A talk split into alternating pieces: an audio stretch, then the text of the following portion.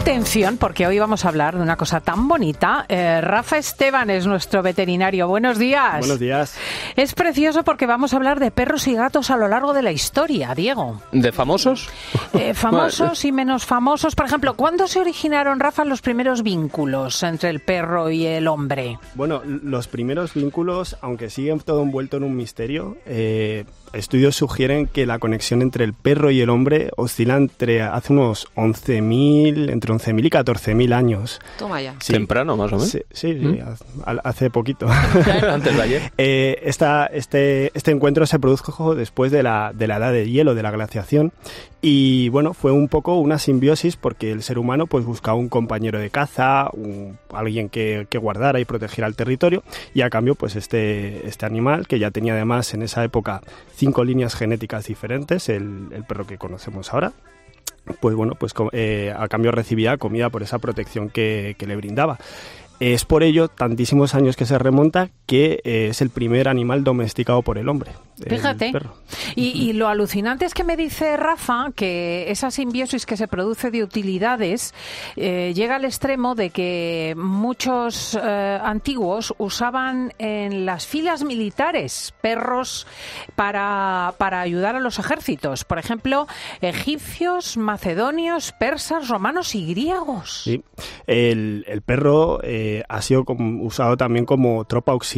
En el caso de estas, de estas civilizaciones que has mencionado, pues se usaban como línea de choque o como tropas de hostigamiento, que además, pues, eh, bueno, era una, eran razas preparadas, eran razas que se llaman molosas, que eran muy, muy grandes, con una gran corpulencia, una cabeza muy grande también, con mucha potencia de mordida, y que además, pues, pertrechaban con armaduras de placas o con cota Ah, de ¿iban con malla. cotas de Sí, malla? sí, sí, sí. Los también. propios Y animales. con collares de gracia. pincho, sí, sí. Mm. Aparte, pues eso también generar un factor psicológico importante. Hombre, se te echa Hombre. encima una jauría, Sí. claro, y te asustas muchísimo. y a los caballos también les, co- les, les cogían y los, los Claro. mordían, entonces al final pues... Claro, fijaos que hasta en la presencia española en América eh, acompañó el perro a, a Sí. las tropas. De hecho, eh, una raza que ahora mismo pues es un símbolo también en nuestro, en nuestro país, que es el alano español.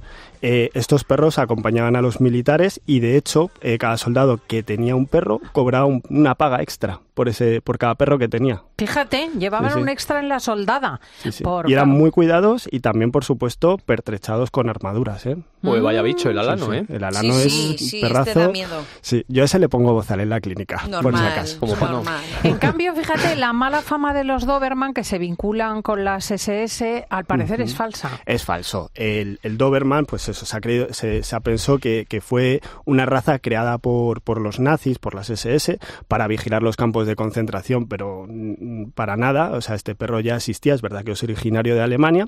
Se empleó también como perro guardián en los campos de concentración, pero al igual que muchísimas razas más, eh, de pastores o de perros de guardeses.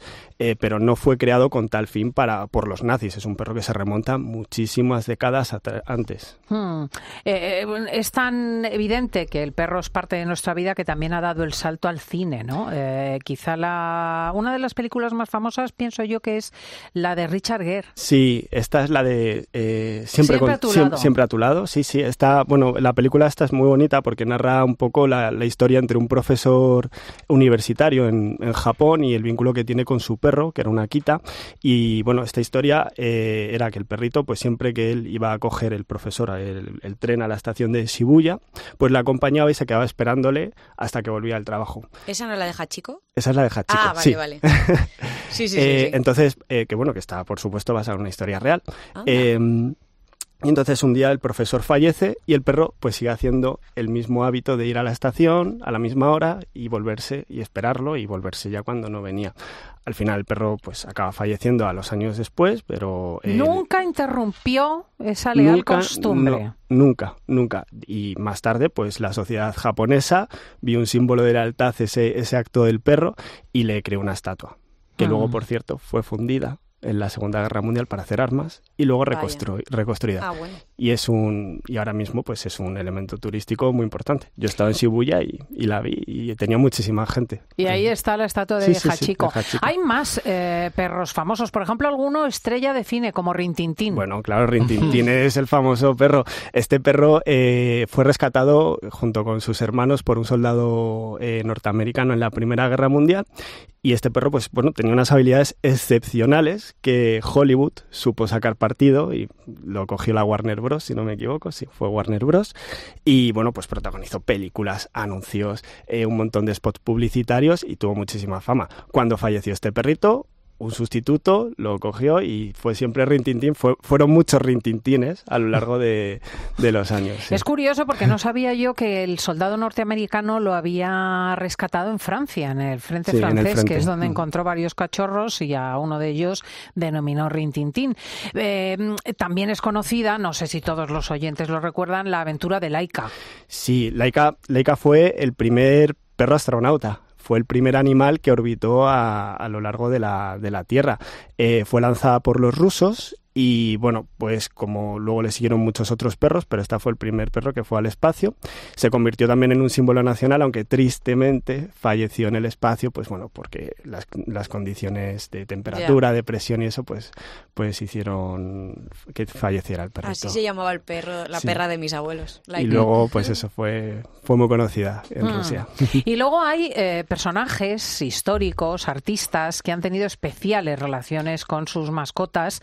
Eh, por ejemplo, Salvador Dalí, atención, es que no vais a averiguar con qué se relacionaba. ¿No era una gata? No, no me he inventado. Era, era un gato, pero muy grande. Con un tigre. tigre? un ocelote. Un ocelote es un, es un félido salvaje, es Oh. bastante más corpulento que un gato, pero morfológicamente son súper parecidos. Es como un, pues como un pequeño Lo que estamos leopardo. aprendiendo, Rafa, Sí, sí. ¿eh? Sí, sí. Pues Este estoy cogiendo lo- el móvil para ver qué es un lo, lo- Sí, lo tuvo, lo tuvo muchos años también Salvador, Salvador Dalí y lo paseaba tranquilamente y se lo llevaba a restaurantes y todo. Era como una especie de leopardo pequeño. Sí, un leopardo sí. pequeño. Y, y hay que conocer que Mm. uno de los grandes amantes de los animales, Tela Malimera, fue Adolf Hitler. Pues sí, al contrario Que hizo con la humanidad, que fue todo lo contrario, pues fue un gran defensor de los animales. Es más, eh, promulgó leyes en- en- a favor de, lo- de los derechos de los animales. Mm. Bastante... La prohibición de la crueldad contra Sí. los animales en el Reich es del comienzo, de 1933. Eh, también Ernest Hemingway tuvo una mascota adorable. Sí, fueron... Fue, bueno, Ernest Hemingway es que fue un amante de los gatos. Le gustaban todos los gatos y tuvo un montón de, de gatitos. También, por ejemplo, los Beatles tuvieron mascotas que les dedicaron canciones. Bueno, y Freddie Mercury le dejó Bueno, la y herencia a sus Mercury gatos. a sus o sea gatos. que- sí, sí. Ah, no lo sabía. Sí, sí, sí. Ah, fíjate. Bueno, Habrá- no sé si toda, pero parte yo creo que sí. Pues le dejó parte, le dejó Sí, parte. sí. Tenía, Mm. creo que eran gatos persas, si no recuerdo mal. También, Mm. sí, sí. y. Abraham Lincoln, un perro. Tuvo un tequel, Ajá. tuvo un tequel, sí. Lo que pasa que ya cuando entró a, la- a ser presidente no lo, se lo cedió una familia de conocidos suyos y, y bueno, pues hasta, hasta que falle, vamos, lo asesinaron. Que, Mm. La verdad es que repasar la historia es también repasar la historia de los animales que han acompañado a los seres humanos. Es bonito esto, ¿eh? Rafael Esteban, muchísimas gracias. Muchísimas gracias. Vámonos al Benidorm Fest, porque ojo, que va esta noche la elección del candidato español para Eurovisión.